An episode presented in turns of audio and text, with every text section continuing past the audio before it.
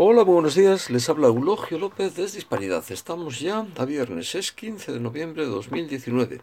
Y, y, me está haciendo ya hasta gracia lo que está pasando, si es que tuviera gracia alguna, lo que está pasando en España. Dicen, miren ustedes, por ejemplo, el editorial de un diario madrileño eh, eh, dice lo siguiente, tiene tan buena intención como, en mi opinión, anda eh, errado, muy errado. Casado debe dar un paso adelante, dice el mundo. El PP ha de abrirse a integrarse en el Ejecutivo para encarar con solidez la desaceleración y la insurrección separatista. En lo último estoy totalmente de acuerdo. Efectivamente, mm, simplemente para salvar y para que no caigamos en lo que vamos a caer, que es el guerra civilismo y el frente populismo, sí, el frente populismo que nos llevó a la guerra civil como ya no vestimos alpargatas sino mocasines, ahora ya no iremos a la guerra civil. Lo que iremos es al enfrentamiento civil. Pero que bueno, que igual me da, me da lo mismo, ¿saben? A veces hay, hay enfrentamientos civiles mucho peores que las guerras. Pues bien, Casado no puede integrarse en el Ejecutivo porque Sánchez no le deja. Simplemente, no es planteable. Se puede decir, hombre, a lo mejor la misma noche de electoral del domingo 10 mm, de noviembre podía Casado haber llamado a Sánchez y decirle, oye, vamos a un gobierno conjunto o al menos te dejo gobernar en solitario, que es lo que quiere ese oligofrénico del poder que es Pedro Sánchez.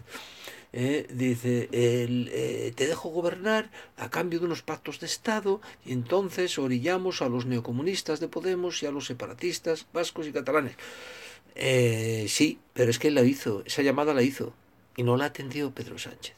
¿Vale? Porque Pedro Sánchez, lo único que le importa, insisto, un verdadero oligofrénico del poder, es mantenerse en Moncloa y le importe lo que sea, que sea con neocomunistas, con gente que, va, que, que nos lleva al enfrentamiento civil de cabeza, cediendo ante los separatistas, vamos, que están, están que no caben en sí de gozo, los, los señores Torra, los señores Esteban, los señores Ortúzar, etcétera, etcétera. Es que no caben en sí de gozo. Ahora a este tío le vamos a doblar el pulso y ahora vamos a conseguir que se considerase una, una separación, como saben que es imposible, un Estado nuevo en Europa, lo que quieren es nosotros somos una nación, mandamos y además estamos en Europa. Bilbao, Bruselas, Barcelona, Bruselas sin pasar por Madrid.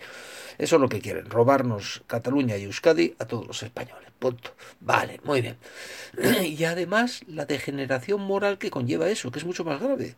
Porque claro, cuando socialistas y populares, o sea, izquierda y derecha presuntamente moderadas, hablan de la unidad de España, la pregunta es, ¿unidad de España respecto a quién?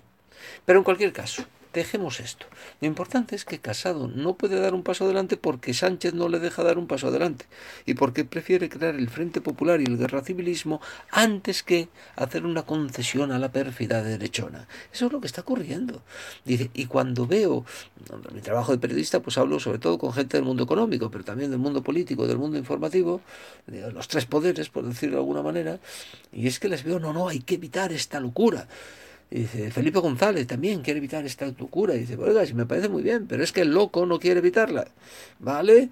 Ni como el loco no quiere evitarla, mucho me temo que al final dos oligofrénicos del poder, uno un peligroso mala leche comunista y el otro que es un indocumentado, pero, pero eso sí, tremendamente agresivo y cristófobo. Lo que les une es la cristofobia, ¿eh? el odio a Cristo es lo que une a Pedro Sánchez y, a, y al amigo y al amigo Pablo Iglesias. Eh, pero eh, no quieren, pues, pues va a pasar, desgraciadamente va a pasar ese gobierno guerra civilista, frente populista, guerra civilista.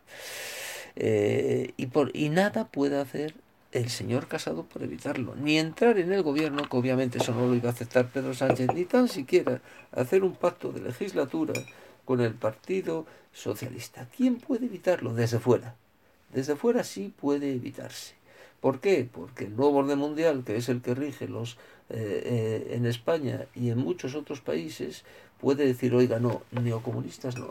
Pero cuidado, ¿eh? que el nuevo orden mundial con tal de que los neocomunistas muestren su cristofobia y están encantados de mostrarla, también puede aceptar esto. No sé cuál es su reacción ni las presiones que desde Bruselas o desde Washington o desde donde sea esté eh, eh, recibiendo Pedro Sánchez.